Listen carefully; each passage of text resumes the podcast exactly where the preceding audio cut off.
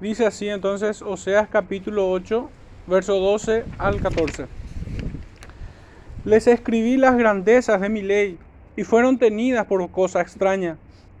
En los sacrificios de mis ofrendas sacrificaron carne y comieron, no los quiso Jehová. Ahora se acordará de su iniquidad y castigará su pecado. Ellos volverán a Egipto. Olvidó pues Israel a su hacedor y edificó templos y Judá multiplicó ciudades fortificadas. Mas yo meteré fuego en sus ciudades, el cual consumirá sus palacios. Señor bendiga su palabra, hermanos, en medio nuestro pueden sentarse, por favor. Le ruego también al Señor que me ayude a predicar con verdad, con gracia y verdad su palabra en esta mañana. El título de este sermón, hermanos, es Menospreció la roca de su salvación. Lo pongo de manera genérica porque no solo aplica a aquella Israel de los días del profeta Oseas, sino también a todo hombre en nuestro tiempo. Pudiéramos decir en todo caso, Israel menospreció la roca de su salvación. Y quisiera para introducirnos en materia poder leer una cita en Deuteronomio capítulo 32 desde el versículo 15. Dice el texto, pero engordó Jesurum y tiró coces, engordaste, te cubriste de grasa. Entonces abandonó al Dios que lo hizo y menospreció la roca de su salvación. Le despertaron a celos con los dioses ajenos, lo provocaron a ira con abominaciones Sacrificaron a los demonios y no a Dios, a dioses que no habían conocido, a nuevos dioses venidos de cerca, que no habían temido vuestros padres. De la roca que te creó te olvidaste, te has olvidado de Dios tu Creador.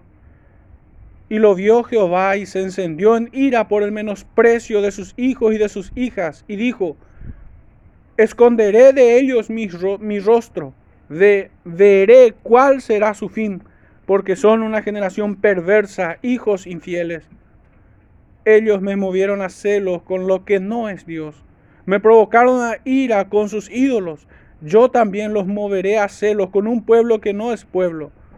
Los provocaré a ira con una nación insensata, porque fuego se ha encendido en mi ira y arderá hasta las profundidades del Seol devorará la tierra y sus frutos y abrazará los fundamentos de los montes.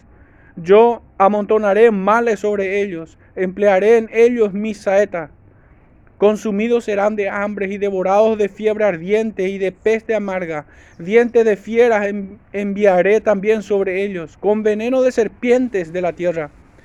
Por fuera desolará la espada y dentro de las cámaras el espanto así el, al joven como a la doncella, doncella, al niño de pecho como al hombre cano. Yo había dicho que los esparciría lejos, que haría cesar de entre los hombres la memoria de ellos, de no haber tenido temido la provocación del enemigo, no sea que se envanezcan sus adversarios, no sea que digan, nuestra mano poderosa ha hecho todo esto y no Jehová porque son nación privada de consejos y no hay en ellos entendimiento. Ojalá fuesen sabios que comprendieran esto y se dieran cuenta del fin que les espera. ¿Cómo podría perseguir uno a mil y dos hacer huir a diez mil si su roca no los hubiese vendido y Jehová no los hubiera entregado? Porque la roca de ellos no es como nuestra roca y aún nuestros enemigos son de ellos jueces, porque de la vid de Sodoma es la vid de ellos, y de los campos de Gomorra las uvas de ellos son uvas ponzoñosas, racimos muy amargos tienen, venenos de serpientes es su vino, y ponzoña cruel de áspides. ¿No tengo, ¿No tengo yo esto guardado conmigo, sellado en mis tesoros? Mía es la venganza y la retribución a su tiempo su pie resbalará, porque el día de la aflicción está cercano y lo que les está preparado se apresura. Un texto bastante extenso, hermano, he tomado, pero como se habrán dado cuenta, claramente nos presenta una imagen completa de lo que aquí acontece y de lo que le espera. Aquellos hombres se habían apartado de la roca de su salvación, se habían apartado de su creador, se habían enemistado en contra de Dios, faltando a sus mandamientos y quebrantando su pacto, adorando a ídolos y adorando a aquello que no es Dios, dice el texto se entregaron a satisfacer sus propios apetitos. No se ocuparon de servir al Señor en adoración, sino que traicionaron. Y en consecuencia el Señor los entrega a juicios temporales y aún a un juicio eterno, a una condenación eterna. Allí donde el gusano no cesa y la llama de su furor no se apaga. Hasta allí el Señor los perseguirá en su pecado en aquellos días. Es el mismo Israel, es el mismo pueblo. Son los mismos hijos infieles, dice el texto. Son el mismo pueblo que se jacta de ser pueblo de Dios. Realmente debe hacernos temblar el paralelo exacto que tenemos en nuestro tiempo. Debemos rogar al Señor que no nos deje ir en pos de esta clase de pueblo, de esta clase de hombres que llamándose hijos, en realidad son infieles, traidores del Señor. Pero hoy nos tocará saber y indagar acerca de cómo es que se da esta traición. ¿Cómo es que termina siendo este pueblo hijo infiel? ¿Cómo es que terminan siendo hijos de ira preparados para el día de la ira? Estaremos tocando, hermanos, este, esta porción final del capítulo 8 en tres puntos. El primer punto, esto canta el verso 13, su ley como cosa extraña. Nuestro segundo punto, esto cante al verso 14, se multiplicó su pecado. Estaremos viendo esto y finalmente el tercer punto, tocante al verso 14, Israel se olvidó de su hacedor o olvidó a su hacedor. Bueno, hermanos, el verso 13 leía, el verso 12, perdón, leíamos, le escribí las grandezas de mi ley y fueron tenidas por cosa extraña. Esta primera cláusula que leemos, les escribí las grandezas de mi ley. Es como aquel pueblo, es como si estuviera oyendo la voz audible de Dios. Cual Moisés en el monte Sión, pisando tierra santa. Así debían oír las palabras del profeta Oseas. Y debían de considerar cuánta bondad hay en Dios para entregarle su palabra a pecadores. Recibieron el favor de Dios en forma de ley. Aquello que es sublime se acerca a la escoria. Los cielos se dirigen al polvo de la tierra. El supremo hacedor a las criaturas más frágiles e inútiles por su pecado. De esta manera, debían haber considerado el oír la palabra de Dios, el que les fuera referida tanta dignidad al ser humano. ¿Qué es el hombre para, para que Dios se acuerde de él y tenga de él memoria? ¿Qué es el hombre sino polvo de la tierra? A propósito, sería conveniente preguntarnos a nosotros mismos, ¿cómo la estamos oyendo en este instante? ¿Cómo la oímos cada día? ¿Cómo nos presentamos delante de Él cuando oímos su palabra? ¿Cómo te encuentras este examen allí en tu asiento? ¿Cómo nos acercamos delante de Él?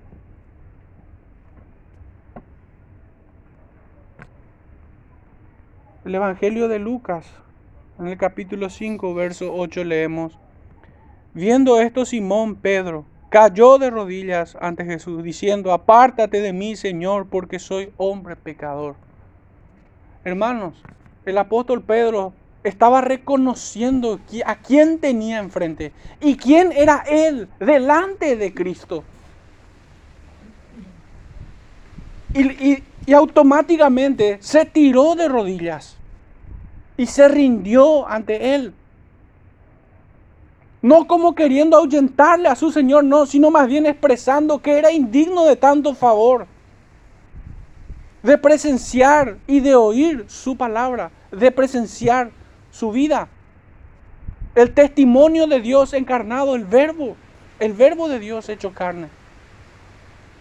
Pero hermanos, nuestra reacción debiera ser la misma, de rendirnos ante su palabra de bajarnos del trono en donde estamos sentados, en nuestros corazones, y humillarnos delante de Él, de rendirnos delante de su presencia. Esa es la actitud que debió tomar aquella Israel, pero que sin embargo no actuó ni respondió de esta manera, sino que fueron duros de servicio se enorgullecieron y no respondieron en humillación. Hermanos, a los que nos acercamos, refiriéndome a su palabra, es de un valor inestimable. Es inmensamente grande como sublime. De incuestionable importancia para nuestro bien. Sí, hermanos, me he quedado corto incluso al tratar de ponerle en un pedestal a la palabra del Señor en la vida del creyente. No tengo palabras adecuadas ciertamente para hacer justicia. Porque ciertamente, hermanos, no es que yo esté exaltando la letra en sí misma. Pero cuando nosotros recibimos su palabra, ciertamente estamos delante de, delante de aquel que nos habla Estamos en presencia de aquel que prometió con certeza estar en medio de aquellos que invocan su nombre.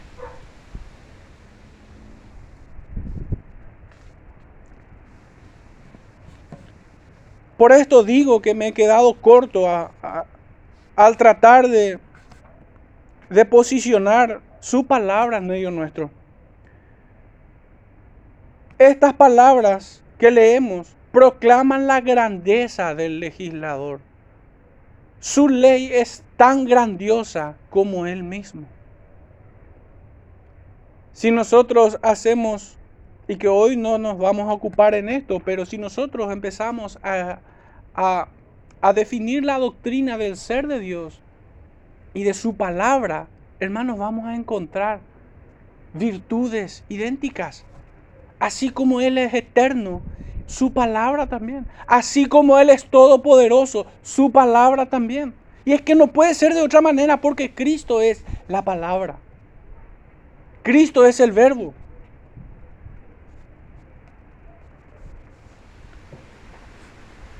Sus palabras fueron escritas siempre inspiradas por el Espíritu Santo. El profeta dice, mi ley. Pero es como si, si ustedes se fijan de vuelta en el texto, es como si Dios mismo estuviese hablando. El Señor está diciendo, le escribí las grandezas de mí, mi ley, dice el Señor. Se refiere a un sentido amplio a todo el consejo divino, a toda la revelación especial, no solo a las leyes, preceptos y mandamientos, sino también a todo el testimonio de Dios en su palabra, porque ciertamente eso es lo que tenemos en las escrituras todo el testimonio de Dios para su pueblo. Hemos de notar que esta expresión está en un contexto de culto a Jehová.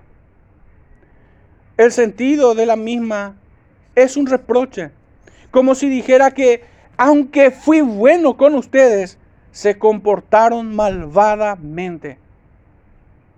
al decir, les escribí las grandezas de mi ley, es como si dijera esto. A pesar de que fui bueno con ustedes, a pesar que les extendí mi gracia, ustedes fueron perversos, malvados. Esa es la carga que tiene esta declaración, esta primera cláusula que hemos leído. El profeta sigue diciendo en consecuencia y definiendo aún más el sentido de esto. Y fueron tenidas por, por cosa extraña. El pecado de aquella Israel no fue la de mera ignorancia. No fue la de falta de conocimiento. Si bien a eso se conduce este pueblo, sin duda alguna, cuando uno desprecia la ley del Señor, es necio, es falto de entendimiento, es falto de conocimiento. Y fíjense que el Salmo 14 dice, solo el necio en su corazón dice, no hay Dios. Y este pueblo terminará desconociendo a su Hacedor. Obviamente desechan su ley. ¿Y qué conocimiento verdadero pudiera haber de Dios en ellos? Ninguna.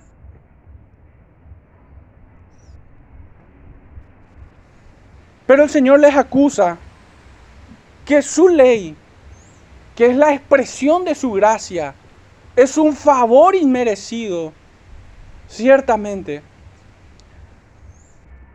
lo habían desechado. El pecado de aquella Israel no es por tanto mera ignorancia, sino un desprecio voluntario y activo de hacer a un lado su ley. No es torpeza, hermanos, no es torpeza. No es una negligencia involuntaria, como muchas veces nos puede pasar. No, es un desprecio voluntario. Es una decisión activa, potente. Es el, es el, es el impulso del corazón caído. El tener su ley por cosa extraña.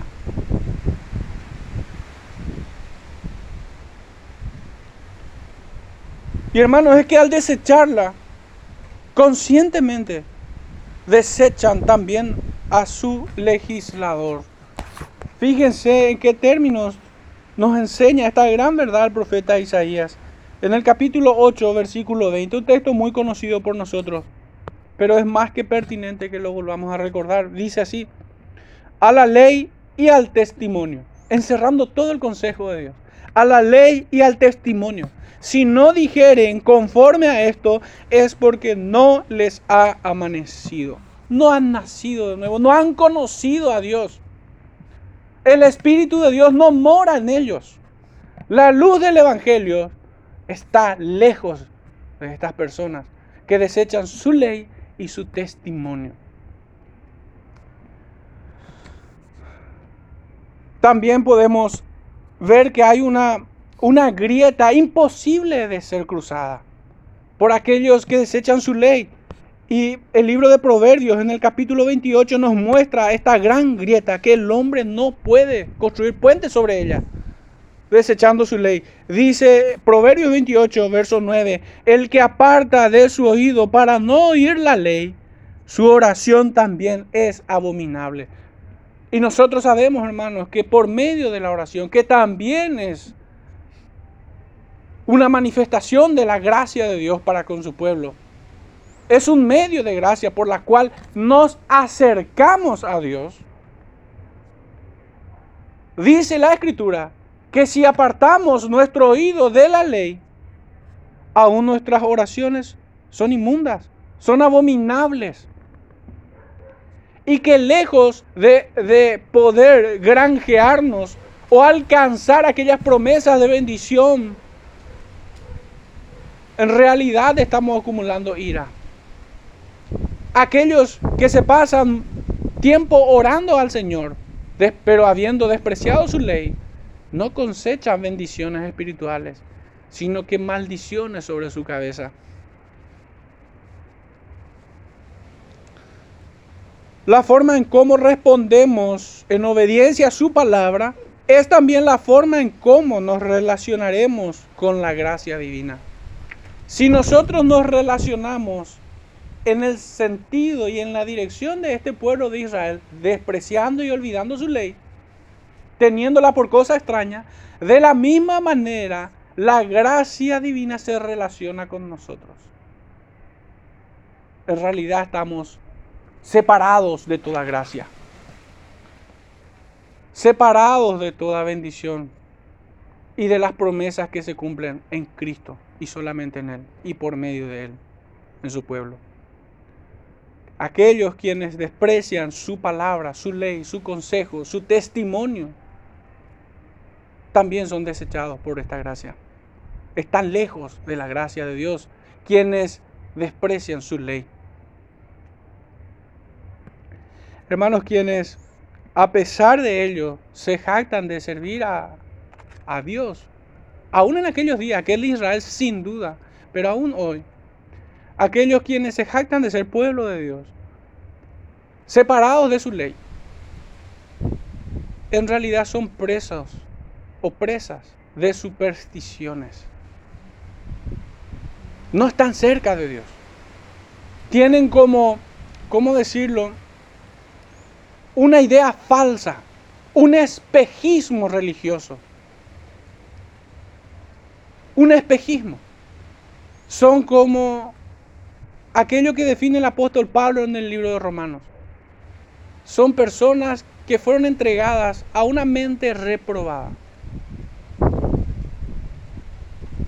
Evidencia de ello es aquel fariseo justamente que oraba consigo mismo. Que oraba consigo mismo y decía Dios. No era consciente tal vez del todo. Pero sin temor a equivocarme, él era su propio ídolo, su propio Dios. Es notable que esto es ciertamente doctrina. Dios creó al hombre, pero el idólatra termina creando a su propio Dios en su imaginación.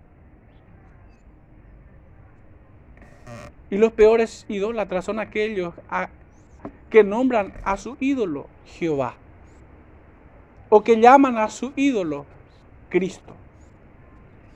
Pero está completamente desfigurado de lo que las escrituras nos dice y nos enseña de quién es ciertamente el Dios verdadero. El hombre puede expresar dos tipos de adoración. Una aprobada y otra rechazada. Una legislada y otra supersticiosa. Una que es regulada y otra que es profana. La primera es al único Dios verdadero, legislada en su palabra. Y la otra es a los ídolos dentro de un corazón caído. Y es que en todo lo tocante a la adoración, si no se ajusta a lo prescrito en su palabra, es en última instancia mera superstición y en consecuencia rechazada por Dios y también condenada, pudiéramos agregar. Toda forma de adoración que no se sujeta en obediencia a su ley es pervertida y debe ser resistida, confrontada y desechada enérgicamente. No podemos ser tibios en cuanto a esto. Fallar en esto es adorar a un ídolo o es permitir que esto ocurra y que siga ocurriendo.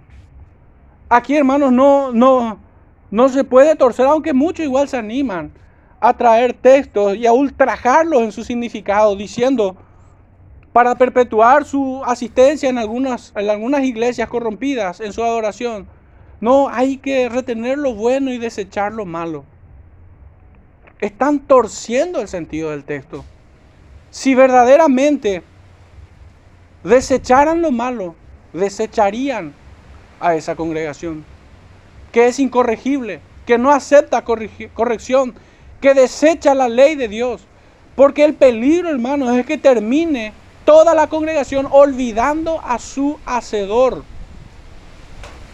Porque esa es la consecuencia final y última de quienes desechan la ley, de quienes la tienen por cosa extraña. Terminan olvidando completamente a su Dios.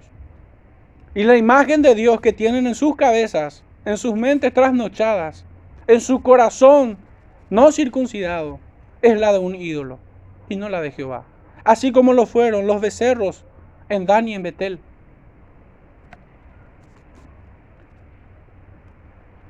Por eso no podemos fallar en esto. El apóstol Pedro, en su primera epístola, capítulo 2, verso 5, dice, vosotros también como piedras vivas, sed edificados como casa espiritual y sacerdocio santo. Y fíjense en este punto, esta, esta es la cláusula que quiero poner énfasis y resaltar en este versículo. Para ofrecer sacrificios espirituales aceptables a Dios. ¿Es que hay algunos sacrificios inaceptables? Totalmente. Totalmente. Pero hay sacrificios que son aceptables a Dios por medio de Jesucristo. ¿Y cuáles son esos sacrificios? Debiéramos de preguntarnos. Son aquellas quienes están demandadas al creyente por el Señor. Aquello que el Señor demanda de sus hijos, eso es sacrificio aceptable. Eso es sacrificio espiritual aceptable al Señor. Y debe ser ofrecido en la mediación de nuestro Señor y Salvador Jesucristo. Esos son sacrificios aceptables. Y lo primero que hemos de notar es que el Señor ratifica la exigencia en la ley que el Señor ya dio a Moisés y ya puso en el corazón del hombre en el Edén. Lo primero que hace es ratificar esta enseñanza. Nosotros no podemos ser una congregación que cree en los nueve mandamientos, en los ocho mandamientos, en los siete o en los cinco. Nosotros creemos en un decálogo de diez mandamientos. Aunque el exceso de obviedad parece estupidez en realidad, vivimos tiempos, hermanos, donde tenemos que especificar que el pasto es verde. Porque muchos dicen creer en, en el decálogo, pero en realidad desechan uno. Nosotros no podemos ser presos de semejante torpeza. El Señor confirma las mismas exigencias. Así para el creyente en el Antiguo Testamento como para el creyente del Nuevo Testamento. Solo hay un modo aceptable de adorar al Señor. Fijémonos si esto fue así en el Antiguo Testamento tenemos el testimonio de las Escrituras que nos habla de un hombre de fe y que es presentado en el Nuevo Testamento como el padre de la fe, Abraham. Dice en Génesis capítulo 22, verso 5, entonces dijo Abraham a su siervo, esperad aquí con el asno, y yo y el muchacho iremos hasta allí y adoraremos y volveremos a vosotros. Hermanos, concretamente, el padre de la fe, así como nos habla el apóstol Pablo en el libro de los Gálatas, nos dice que él y el muchacho subirán y adorarán. ¿Y en qué consiste este acto de Abraham? Es un acto de fe. Fundamentalmente es un acto de obediencia. Responde en obediencia a aquello que le fue demandado de ofrecer a su hijo en sacrificio. Hermanos, Abraham no se quedó con el asno ahí abajo. Fueron sus criados. Quienes suben realmente a la presencia del Señor deben subirla, subirse en obediencia. Y esto es aplicable ciertamente a la oración. Quienes suben al trono de la gracia en oración deben subirse en obediencia a su palabra, caminando en obediencia a su palabra. Pero ¿acaso esto es también lo que se reclama en el creyente? Por supuesto que sí. En Juan 8, 39, el Señor les dice a aquellos fariseos que, que se jactaban de ser hijos de Abraham, si fueseis hijos de Abraham, las obras de Abraham haríais. Responderían en obediencia. Tendrían obras de fe. Porque la fe del Padre de la fe no es muerta, sino que es viva y que obra por el amor. Pero en este mismo libro de Génesis, en el capítulo 26, en el verso 5, dice, por cuanto oyó Abraham mi voz. Y fíjense lo que dice, y guardó mi precepto, mis mandamientos, mis estatutos y mis leyes. ¿Cuál es el testimonio entonces de un hombre que adora al Señor? ¿Cuál es el testimonio de un hijo que adora a su Creador, que adora a Cristo? Es que responde en obediencia a su palabra. Responde en obediencia a ella. Oye su palabra y la obedece. Y si se encuentra tembloroso ante ella porque no ve capacidad en sí mismo, ruega a su Señor. No es un pusilánime, que se queda a revolcarse en el cielo con la excusa de que no está capacitado para obedecer a su palabra. Sino es de aquellos quienes claman, ruegan al Señor, Señor, ayuda a mi fe. Señor, aumentanos la fe. Señor, pone en mí el querer como el hacer. Señor, líbrame de las tentaciones. No me dejes caer en el mal. Son aquellos como quienes clama, como aquel que clama en el Salmo 119. Yo estuve mirando un poquitito, hice un conteo de 33 veces que suplica el salmista en ese capítulo. 33 veces que el salmista dice, enséñame, vivifícame, guíame, no apartes de mí tu palabra. 33 veces dice, en un solo capítulo.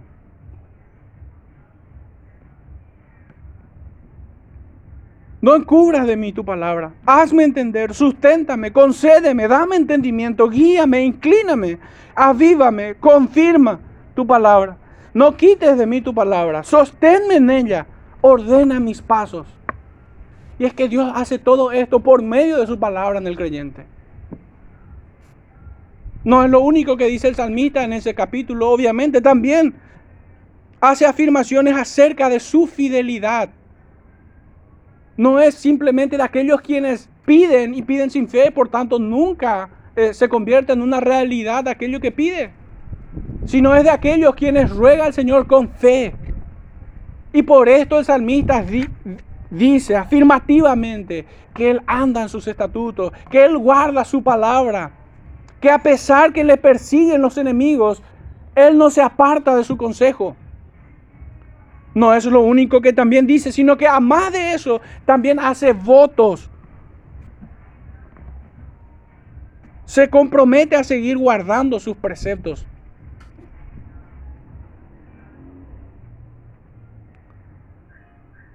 Adorar, hermanos, es esencialmente responder en obediencia a su palabra y no una cuestión artística sensiblera, como muchos hoy la, entienden. No hace mucho, hermanos, llegó una visita y nos había preguntado si nosotros tenemos alabanza y adoración. En realidad lo que él estaba manifestando era si nosotros teníamos canciones lentas y rápidas. Si cuántas canciones cantábamos. Pero esto era un error. No entendía lo que era adoración. Su mente sigue en tinieblas. No entiende que adorar al Señor tiene que ver con todo en la obediencia a su palabra. Fíjense que de Abraham se dice, y Abraham dice, él y el muchacho subieron a adorar. Y el que hizo, el verso 5 del capítulo 26 nos decía, leíamos hace rato, que él había guardado sus mandamientos, sus preceptos. Hermanos, nosotros no tenemos libertad de redefinir lo que es adoración. La escritura define qué es adoración. Si acudimos a textos del Nuevo Testamento, pudiéramos definirlos en términos del capítulo 4 del Evangelio de Juan, verso 25, 26 donde el Señor dice que tales adoradores busca a Dios que le adoren. O Dios busca que le adoren. ¿Y en qué términos, hermanos? Es esta adoración demandada por Dios, en espíritu y en verdad. Y ahora pudiéramos preguntarnos, ¿pero qué es esto? Porque hay gente muy experta en relativizar los términos. ¿Qué es espíritu y qué es verdad? El Señor puntualmente nos dice, mi palabra es espíritu, mi palabra es verdad. ¿Acaso la adoración se puede relativizar y ofrecer cualquier verdura como hoy se ofrece? Al modo que Caín ofreció zapallos en aquellos días. No, hermanos. Nadie puede tener la libertad de definir a su antojo y paladar qué es adoración. El Señor es quien demanda adoración y Él establece los términos de su adoración. Por eso pecan terriblemente aquellos quienes perseveran a pesar de ser corregidos, a pesar de, ser instruidos en la palabra. Quienes persisten en esto pecan terriblemente. Pecan con alevosía, flagrantemente, sin remordimiento, sin temor alguno solamente para atiborrarse de sus propios pecados, para atragantarse en sus propios placeres.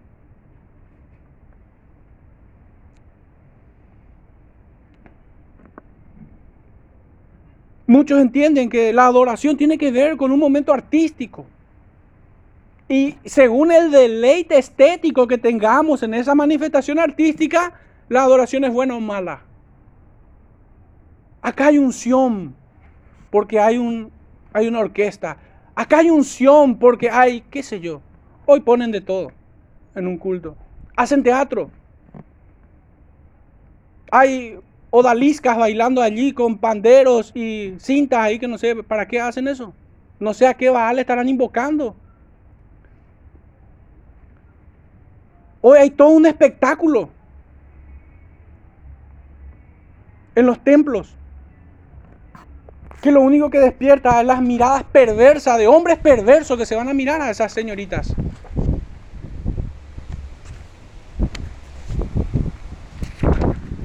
Y hacen creer a una juventud estúpida que el talento musical es un equivalente a su espiritualidad. Me ha tocado ver gente que, jóvenes músicos, que creen que un punteo en su guitarra o un firulete en su instrumento o con, con el adorno vocal de su, de su cantar agrada al Señor.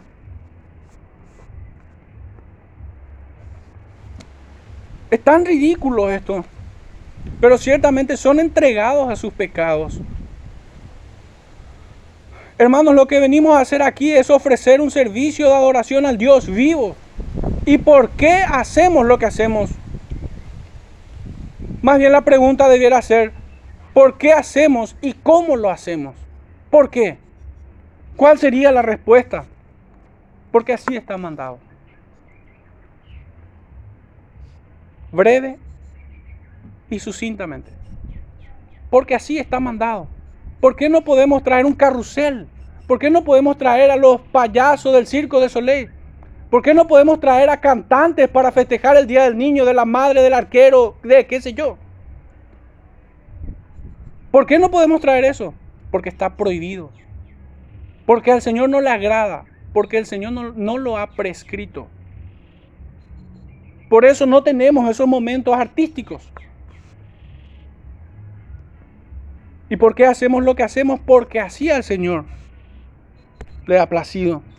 Nosotros no podemos hacer algo de lo que no tengamos conocimiento que a Él le complace.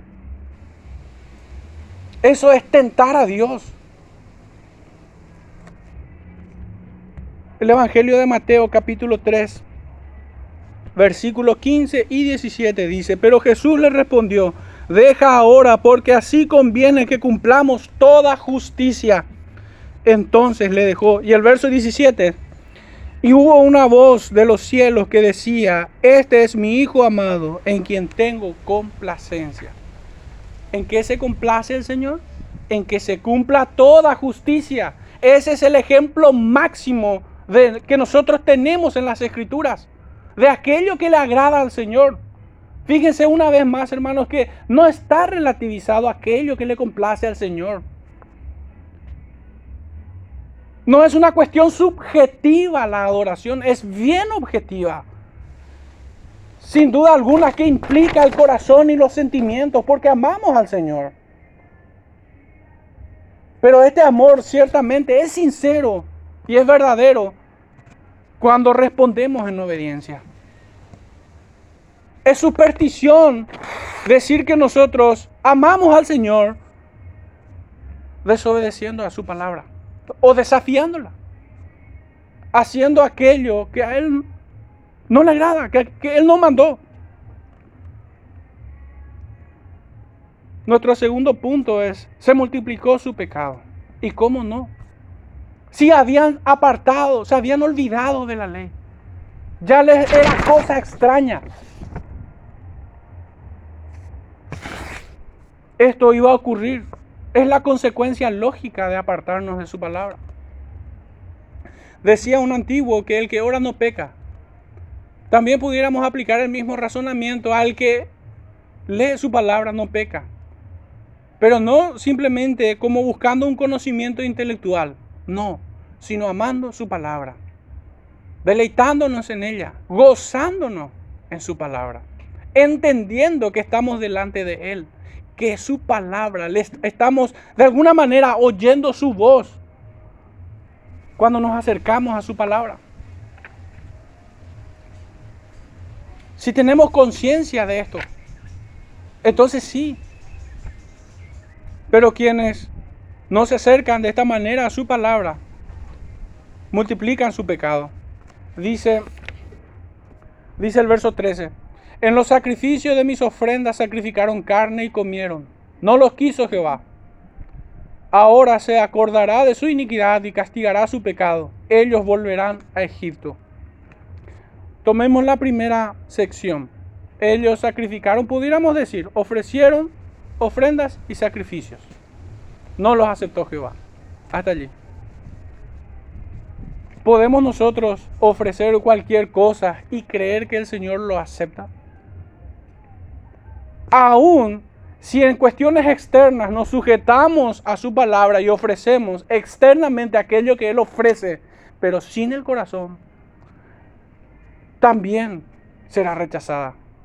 El Señor no lo acepta.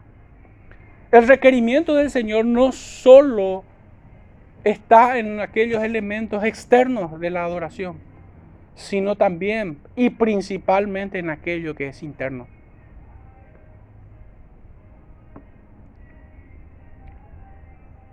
Y es que como decíamos, no hay otro resultado posible cuando los hombres se desvían de su palabra.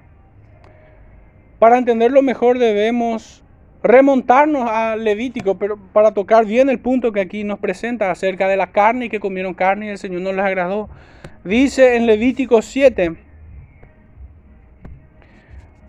versículos 14 al 21. Y toda la ofrenda presentará una parte por ofrenda elevada a Jehová, y será del sacerdote que rociare la sangre de los sacrificios de paz. Y la carne del sacrificio de paz en acción de gracias se comerá en el día que fuere ofrecida. No dejarán de ella nada para otro día. Mas si el sacrificio de su ofrenda fuere voto o voluntario, será comido en el día que ofreciere su sacrificio y lo que de él quedare la comerán al día siguiente. Y lo que quedare de la carne del sacrificio hasta el tercer día será quemado en el fuego. Si se comiere de la carne del sacrificio de paz al tercer día, el que lo ofreciere no será acepto, ni le será contado, abominación será, y la persona que de él comiere llevará su pecado y la carne que tocare alguna cosa inmunda no se comerá, al fuego será quemada. Toda persona limpia podrá comer la carne, pero la persona que comiere la carne del sacrificio de paz, el cual es de Jehová, estando inmunda, aquella persona será cortada de entre el pueblo. Además, la persona que tocare alguna cosa inmunda, inmundicia de hombre o animal inmundo, o cualquier abominación inmunda, y comiere la carne del sacrificio de paz, el cual es de Jehová, aquella persona será cortada de entre su pueblo. Ciertamente había una legislación de cómo debía ser ofrecida y cómo debía ser comida aquella, aquella ofrenda. Estaba legislado. Y también en qué circunstancias eran malditos y quienes iban a cargar con su pecado, quienes violentaban la forma de esta legislación. Hermanos, tanto en el Antiguo Testamento como en el Nuevo Testamento, la adoración mandada nos enseña a mirar a Cristo. ¿Qué nosotros hemos de sacar de este texto del capítulo 7 de Levítico? Lo mismo que hemos de sacar en el Nuevo Testamento. Porque esto nos hace mirar a Cristo. Nos habla de la pureza de su sacrificio, de su ser. De cómo nos limpia, de cómo nos reconcilia en paz con el Creador. ¿Cómo debe ser ofrecido esto? Debe ser perfecto. El, el, ofrecimiento y la forma en que se ofrece estaba mandado. Estaba mandado. Estas son sombras o figuras que nos, nos permiten admirar a Cristo desde el Antiguo Testamento en los elementos que ésta se compone. Aquello era la sombra y ahora vemos la sustancia. Toda la adoración es regulada o será fuego extraño. Ahora fijémonos en, en otra cita, mismo libro de Levítico, capítulo 10, verso 1. Verso 1 y 2 dice, Nadad y Abiú, hijos de Aarón, tomaron cada uno su incensario y pusieron en ellos fuego sobre el cual pusieron incienso y ofrecieron delante de Jehová fuego extraño que él nunca les mandó. Y, pongamos énfasis y especial atención en esta última parte, que él nunca no mandó. Aquí está el principio regulativo de la adoración. Nosotros no tenemos un principio normativo, mucho menos un principio inventivo, como bien lo tienen los papistas aquella sinagoga de Satanás en Roma. No, definitivamente nosotros no podemos ofrecer lo que Él mandó. Y es que muchos se excusan en este sentido. No, nosotros podemos ofrecer aquello que no está prohibido. Eso sería principio normativo. Pero hermanos, esto es herejía. Esto es provocar al creyente a rebeldía, al pueblo a rebelarse en contra de su Señor. ¿O acaso es que Dios cambia en el hay sombra de variación? ¿Acaso nosotros podemos ofrecer lo que se nos antoja?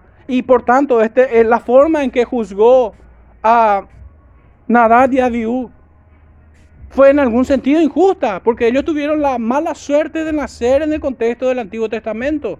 Pobre de ellos, si nacían en, esta era podían ofrecer lo que se les antoja. Obviamente es sarcasmo lo que estoy diciendo. Es sarcástico. No, este es un principio inalterable de las escrituras. No podemos ofrecer lo que el Señor nunca mandó. No podemos ofrecer. Dice el verso 2, la consecuencia inmediata a esta rebeldía. Y salió fuego de delante de Jehová y los quemó y murieron delante de Jehová. Hermanos, ciertamente, como vemos todos los pecados de los siervos y de los hijos de Dios en las escrituras, entiendo que el propósito por el cual fueron escritos es para nuestra enseñanza no para tener como excusa para pecar. Ah, claro, si, si Jacob tuvo cuatro esposas, yo también puedo tener cuatro esposas. Esa no es la enseñanza y el propósito de, de mostrarnos su pecado. Es para que aprendamos a aborrecer el pecado, para que miremos la consecuencia del pecado. El Señor detesta el pecado, castiga el pecado. Para eso es puesto en las escrituras el pecado de sus hijos. Si miramos nosotros el pecado de David, David se quedó en el tiempo de en que los reyes iban a la batalla, se quedó en palacio y encontró lo que no se le perdió. Miró a una mujer y la tomó ¿Y acaso ese, ese pecado de David es descrito para que nosotros tengamos confianza en pecar de la misma manera y creer que somos hijos de Dios? No, el propósito de que esté allí su pecado es para que aborrezcamos el pecado, es para que miremos las consecuencias de la misma y para que nos fortalezcamos en este sentir de huir de la tentación. Sabio es quien el que mira el peligro y se aparta de él. Para esto es descrito. Aunque muchos lo tuercen, obviamente. Hay un texto que me viene a la mente que de, manera herética un personaje me llegó a decir, justificando su consumo de bebida alcohólica, me llegó a decir, bienaventurado el varón que no se condena en lo que aprueba. ¿Cuánta necedad? Esa es la hermenéutica del seminario de Satanás. Un texto ultrajado y violentado. Con tal de aprobar su pecado, no teme en utilizar aquello que es santo para justificar aquello que es profano en su vida. Entonces vuelvo a poner énfasis. Fuego extraño es aquello que Él nunca mandó. Tiene que estar claro esto en nuestras mentes, hermanos.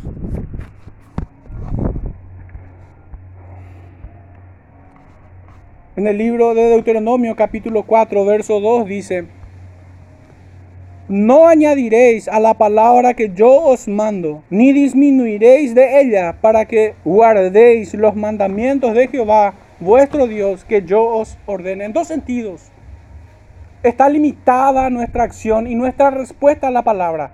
No podemos aumentar, no podemos disminuir. No podemos hacer eso.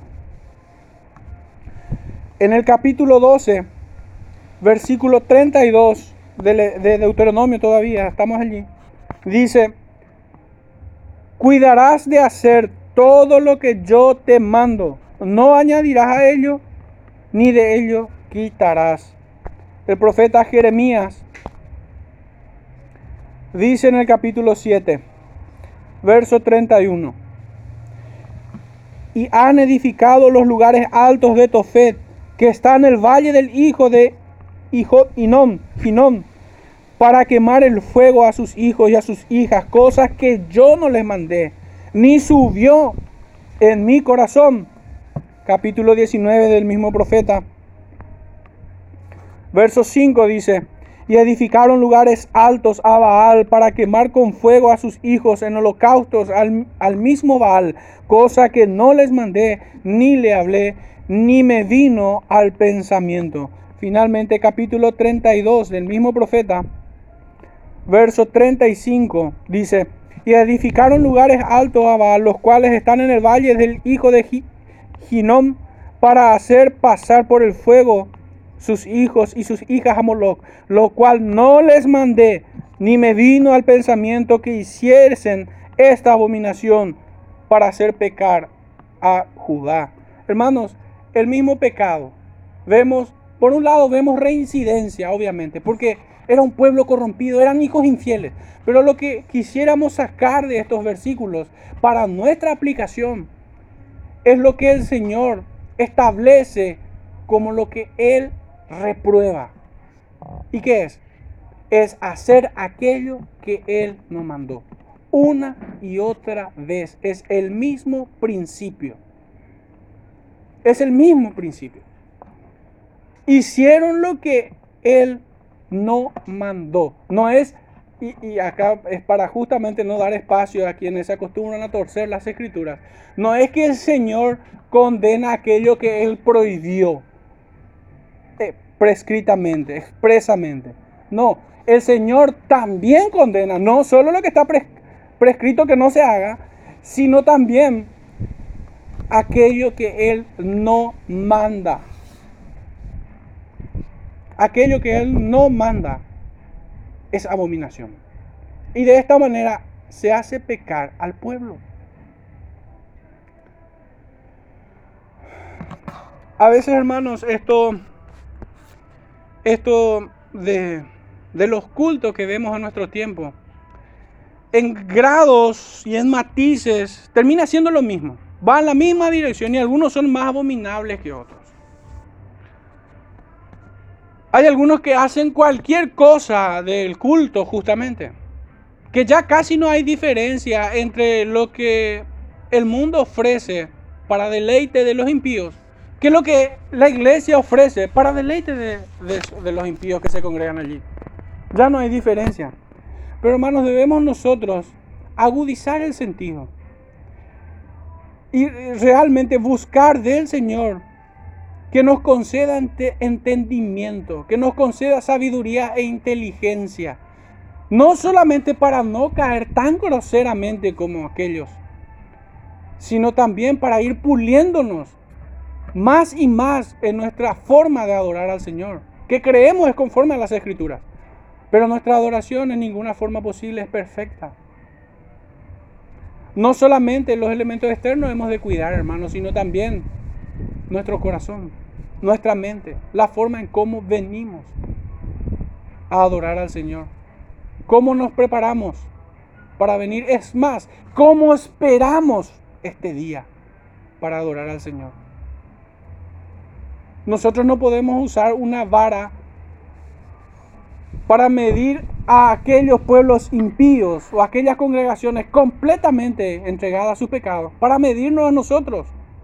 No, nosotros debemos usar esta vara, las escrituras para pulirnos y examinarnos cómo venimos a adorar al Señor. Obviamente ya está lejos de nosotros aquel entendimiento de que el que viene a la iglesia viene a ser servido por, por la iglesia. O sea que la persona se agrada si se pone su música, sus cantantes, si, se agrada si el, el, tono del mensaje es conforme a su apetito. Ya, eso está lejos de nosotros, obviamente, porque entendemos que somos nosotros quienes venimos a servir en adoración al Señor, no a servirnos en la congregación. ¿Entendemos ya esto? Pero debemos pulirnos aún más. Debemos pulirlo en esto. Porque la adoración será perfecta en aquel día, en su presencia. Cuando el cuerpo esté regenerado. Cuando estemos libres de todo el remanente de pecado. Cuando estemos en la gloria de Jesucristo. En la faz de su presencia. Allí será perfecta la adoración. Pero mientras nos ocupe adorar al Señor en esta vida, nuestra adoración será perfectible aún. Sabemos que esa acepta, así como leíamos en 1 de Pedro 2.5, mediante Jesucristo, es presentada nuestra adoración. Pero no podemos relajarnos en esto. Recordemos que adoración es obedecer a aquello que nos es demandado. Y hay mucho que debemos aprender en obediencia aún. Aunque en apariencia estemos cumpliendo con todas las exigencias, de apariencia me refiero a cuestiones externas, hermano. En lo interno hay mucho que corregir. Y cada uno sabrá delante del Señor y delante de su conciencia qué debe de mejorar. No solo debemos de juzgar cómo estamos presentes en este tiempo, sino cómo venimos y aún cómo esperamos venir. Realmente ese es el, es el deseo de nuestro corazón venir a adorar al Señor. Realmente la estimamos como cosa preciosa el adorar al Señor. ¿Cuánto nos deleitamos en obedecer su palabra? En caminar por aquellas sendas antiguas. Creo que esa es una vara más acorde a lo que debemos exigirnos a nosotros mismos. Pero hermanos, Israel no tuvo, obviamente, este panorama. Israel buscó decididamente su mal. Uno pudiera decir, o aquellos israelitas pudieran decir, al modo de muchos impenitentes hoy. Pero mira mis buenas intenciones. Construí muchos templos. Ya no hay solo un templo en Jerusalén. Ahora ya hay en Dan y en Betel. Fíjate, podemos alcanzar a más personas. pudieran excusarse de esa manera, con buenas intenciones. Mira cómo, cómo lloro en su presencia, sí. Mira cómo me emociono. Pero hermanos, llegará el día cuando llorarán como una cabra rebelde o como un asno en su necedad. Llegará el día en que llorarán aquellos hombres crujiendo sus dientes delante del legislador a quien desecharon. El profeta empoderado por la indignación o con la indignación del Señor denuncia el pecado de Israel como diciendo ustedes llamaron santo a lo profano, no hicieron diferencia. Invocaron su nombre sobre los ídolos. Su liturgia fue vana ostentación, poesía vacua de falsa piedad. No sirvieron a Jehová, lo hacían para servirse a sí mismos. Así fueron sus cultos. Penosamente aún así siguen siendo hoy en muchas partes. Díganme si la mundanalidad que hoy se hace llamar falsamente cristianismo no busca la oscuridad para sus espectáculos ocultos. Díganme si ellos no buscan ornamentaciones en sus lugares altos,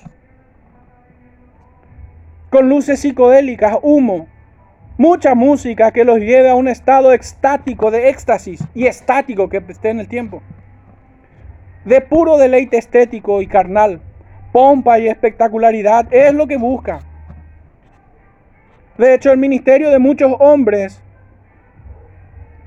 no puede ser comparado como al ministerio que tuvo Noé como pregonero de justicia, sino más bien su carrera fue artística. Delante de quienes Hollywood palidece, hermanos. Mucho espectáculo. Hasta luces, humo, y toda clase de payasos salen a entretener al pueblo. Tenemos una generación de profetas de acera y de Baal. Lo que ofrecieron en aquellos días aquel Israel y aún hoy es abominación. El libro de Proverbios en el capítulo 6 nos dice, versos 20 al 23. Guarda, hijo mío, el mandamiento de tu padre y no dejes la enseñanza de tu madre. Átalos siempre a tu corazón, enlázalos a tu cuello. Te guiarán cuando andes, cuando duermas, te guardarán. Hablarán contigo cuando despiertes, porque el mandamiento es lámpara y la enseñanza es luz y camino de vida las reprensiones que te instruyen. Porque el mandamiento es lámpara. Totalmente lo contrario a la oscuridad que buscan muchas congregaciones. En el capítulo 7 del mismo libro, verso 1 al 3 dice, Hijo mío, guarda mis razones y atesora contigo mis mandamientos. Guarda mis mandamientos y vivirás, y mi ley como las niñas de tus ojos. Lígalos a tus dedos, escríbelos en la tabla de tu corazón. Y Deuteronomio, por último en este punto, Deuteronomio capítulo 12 versículos 1 en adelante dice, estos son los estatutos y decretos que cuidaréis de poner por obra en la tierra que Jehová, el Dios de tus padres, te ha dado para que tomes posesión de ella. Todos los días que vosotros viviereis sobre la tierra, destruiréis enteramente todos los lugares donde las naciones que vosotros heredaréis sirvieron a sus dioses sobre los montes altos y sobre los collados y debajo de todo árbol frondoso. Hermanos, ¿cuál es el principio que rige aquí, que subyace en este versículo? Que no podemos emparentarnos con el mundo. ¿Cómo es que nosotros vamos a tener los métodos del mundo? Apelando al pragmatismo. Que si funciona, entonces está bien. Hagamos noche de talento, películas, salida de cine, la hora del té y cuántas actividades más, torneo torito y demás, todo lo que se le ocurra al hombre para supuestamente de esa manera extender el reino de Dios. Ese es el principio que subyace en este versículo. No podemos nosotros perpetuar aquello que el mundo tiene por método. Israel es mandado a derribar todo aquello. Así la iglesia también. Así la iglesia. Nosotros no hacemos las cosas porque funcionen.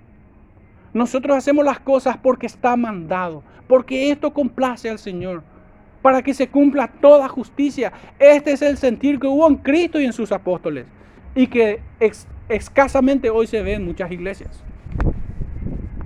A muchos, muy pocos ya le importa meditar sobre estas cuestiones. De hecho, que cuando uno critica estas cosas, se excusan. Se excusan. No quieren estudiar esto. No quieren oír de estas cosas. Debemos hacer lo que ordena y apartarnos de todo aquello que no es ordenado. De lo contrario, tal como sigue diciendo el profeta, se acordará de su iniquidad y castigará su pecado. Ellos volverán a Egipto. Aquel pueblo recibió juicios temporales, pero también eternos. Jehová se olvidará, no se olvidará, ni aquí, ni en la eternidad. Recibirán un juicio definitivo.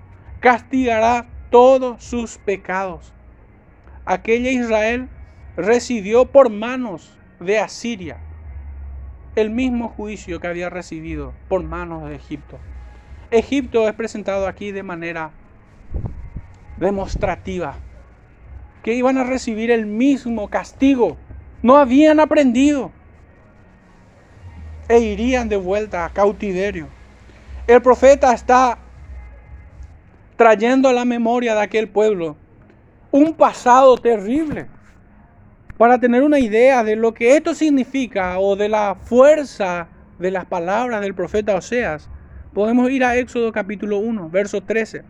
Dice, y los egipcios hicieron servir a los hijos de Israel con dureza y amargaron su vida con dura servidumbre, en hacer barro y ladrillo y en toda labor del campo y en todo su servicio al cual lo obligaron con rigor.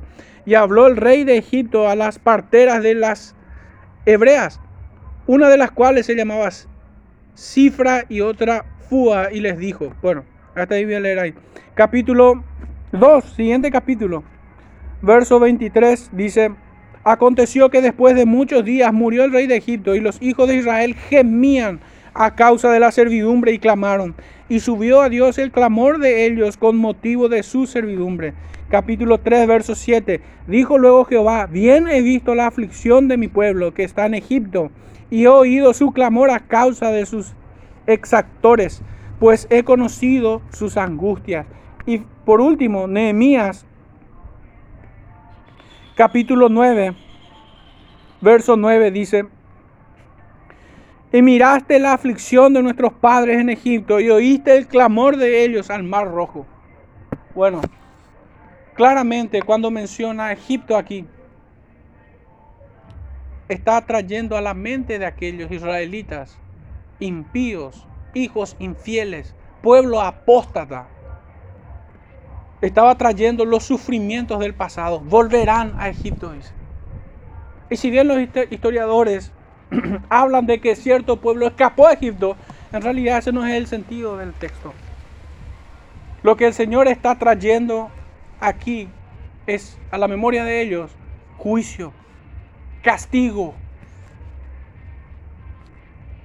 No fueron pueblo de Dios, serán ahora pueblo en manos impías. Serán afligidos por ellos.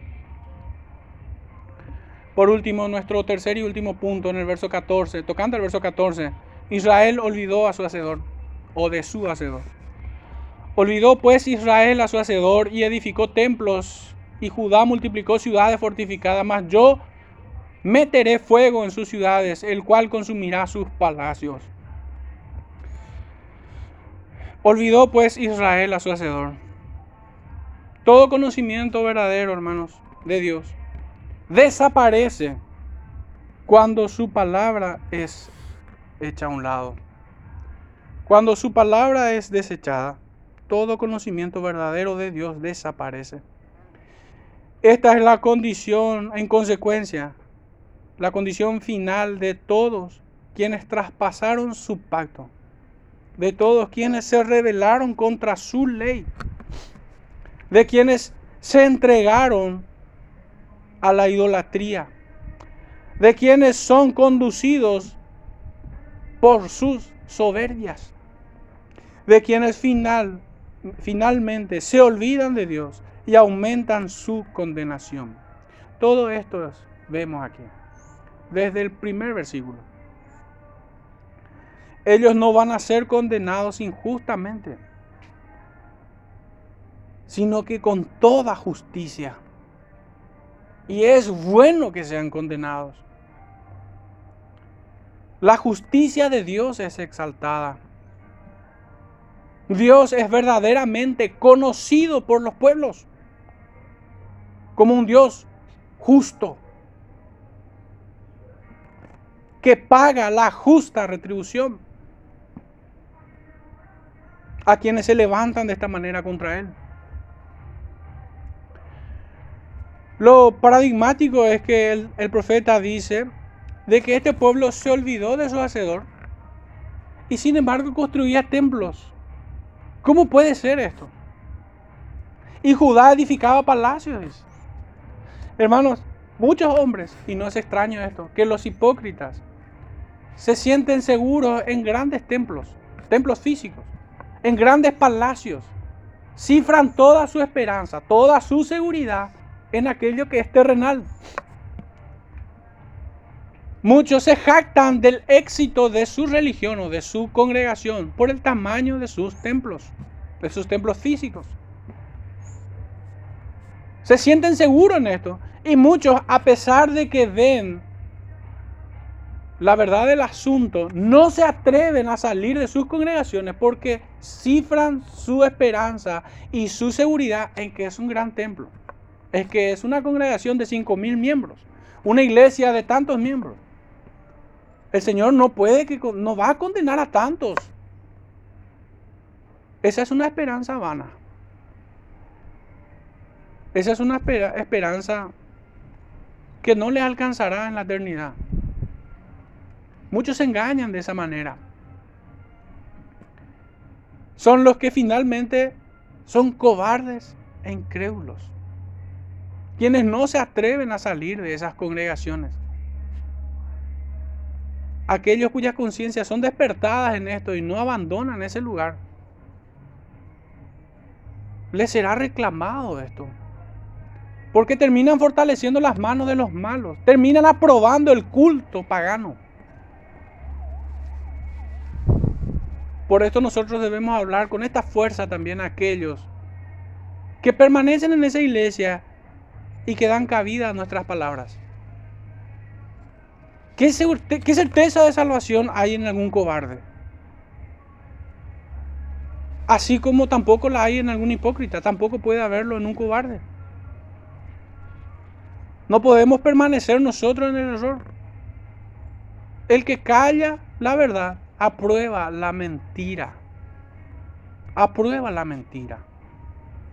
El que no corrige lo deficiente perpetúa el error. Lo sostiene. Es contrario a Cristo. Es contrario a todo lo que Él vino a hacer y a cumplir.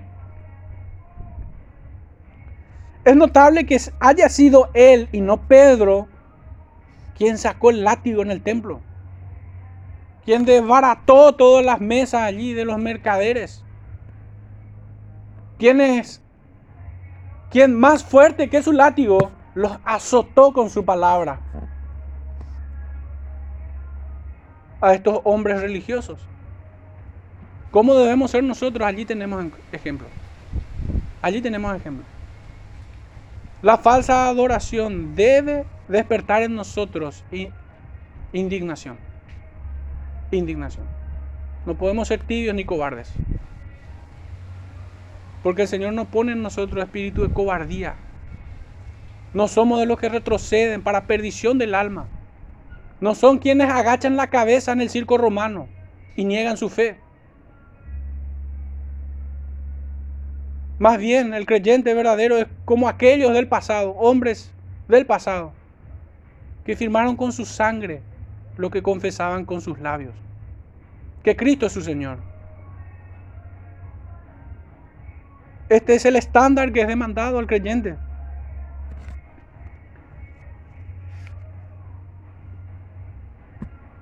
Es bastante contradictorio, pero no tanto. Que quienes construyen templos son quienes se han olvidado del Señor. Quienes se olvidaron, como dice el título de, nuestra, de nuestro sermón en esta mañana, de menospreciaron la roca de su salvación. Es más, me atrevo a decir que allí está nuestra mayor pelea, nuestra mayor batalla. Allí está la trinchera en la cual debemos defender la verdad.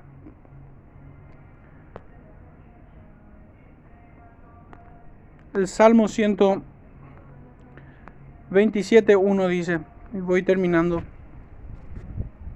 Si Jehová no edificare la casa, en vano trabajan los que la edifican. Si Jehová no guardare la ciudad, en vano vela la guardia. ¿Qué hace un creyente en una sinagoga de Satanás?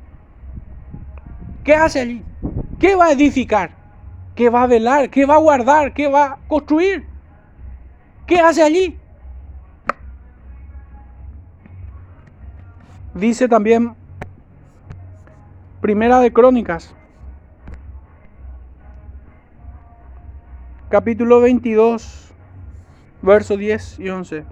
Él edificará casa a mi nombre, y él me será a mí por hijo, y yo le seré por padre, y afirmaré el trono de su reino sobre Israel para siempre. Ahora pues, hijo mío, Jehová esté contigo, y seas prosperado, y edifiques casa a Jehová tu Dios, como él ha dicho de ti. Como él ha dicho de ti. Capítulo 28, versículo 10 dice, Mira pues ahora que Jehová te ha elegido para que edifiques casa para el santuario. Esfuérzate y hazla. Capítulo 29, verso 19. Asimismo, da a mi hijo Salomón corazón perfecto para que guarde tus mandamientos, tus testimonios y tus estatutos, y para que haga todas las cosas y te edifique la casa para la cual yo he hecho preparativos. Hermanos, ¿cuál es nuestro material de construcción? Es la obediencia a su palabra. Obviamente, dependiendo en todo de Jesucristo, sin duda alguna, y que separado de Él, nada luego podemos hacer, nada. Pero es necesario aclarar lo que ya es claro. Porque hay muchos que queriendo aclarar oscurecen. Que nosotros estemos dependientes enteramente en su gracia. Es lo que nos permite vivir como hijos obedientes. Así lo dice el apóstol Pedro. La obediencia a su ley no es contraria a la gracia. De hecho, que ambas doctrinas, tanto la gracia como la obediencia a su palabra, están contenidas en la doctrina de la santificación.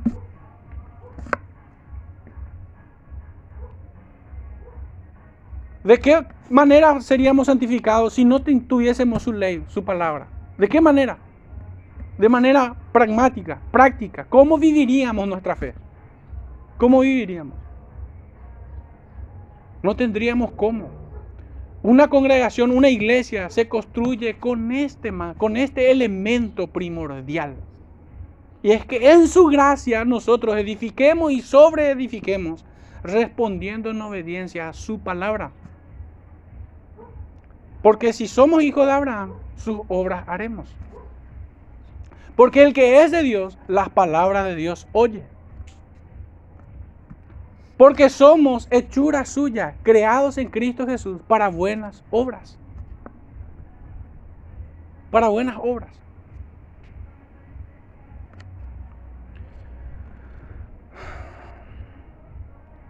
El Señor había rechazado sus templos y lo que ofrecían en sus templos. Pudiéramos preguntarnos entonces, ¿qué había en los templos que tanto aborrecía el Señor? Pero también debiéramos de preguntar de qué carecían. Por un lado estaban atiborrados de artificios, de supersticiones, y por otro lado carecían de la verdadera religión, la de Abraham, el padre de la fe. Sus templos y palacios fueron monumentos de su rebeldía y que serán derribados, así como los muros de Jericó en su día. Por esto el profeta termina diciendo, mas yo meteré fuego en sus ciudades, el cual consumirá sus palacios. Una imagen inequívoca de eterna condenación. Yo no me preocupo tanto, hermanos, por los ateos que no creen. Ya tendrán tiempo de creerlo en la llama de su condenación. No se ofendan con un ateo, hermanos. No se ofendan. Tengan pena por ellos. Es reo de muerte. Necesitan escuchar el Evangelio. Pero hermanos, ¿quiénes son más peligrosos? Aquellos quienes se hacen llamar pueblo de Dios. La mundanalidad que hoy usurpa el título de cristianismo. De ellos tenemos que temer. Porque se meten en las congregaciones, espían la libertad que tenemos en Cristo, corrompen las conversaciones y las buenas costumbres, pervierten la doctrina y el evangelio. Hoy llaman sana doctrina a un inicuo que predica mentiras, que profetiza mentiras. En ese nivel de cosas estamos. Por eso les digo que tengan compasión de los ateos y teman de aquellos quienes se hacen llamar pueblo de Dios, pero se apartan de su ley. Tengan cuidado, no se fíen de ellos, así como el Señor no se fiaba de ellos. Esos son verdaderamente peligrosos. Finalmente, buscando una reflexión, hermanos, y que quedemos en este ejercicio de reflexionar en su palabra. Quisiera que me acompañen para cerrar en el Salmo 119. Versículo 153 al 160.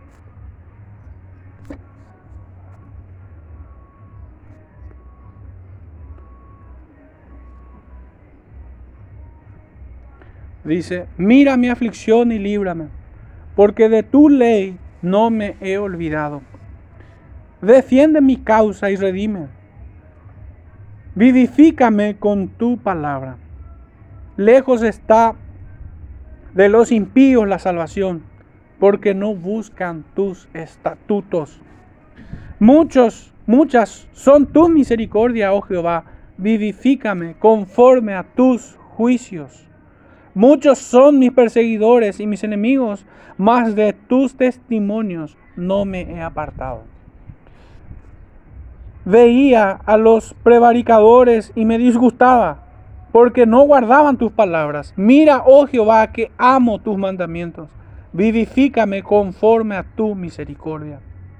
La suma de tu palabra es verdad, y eterno es todo juicio de tu justicia. Amén. El Señor, hermanos, nos guía a una sincera devoción hasta el día de Jesucristo. Oremos, hermanos, para cerrar este tiempo.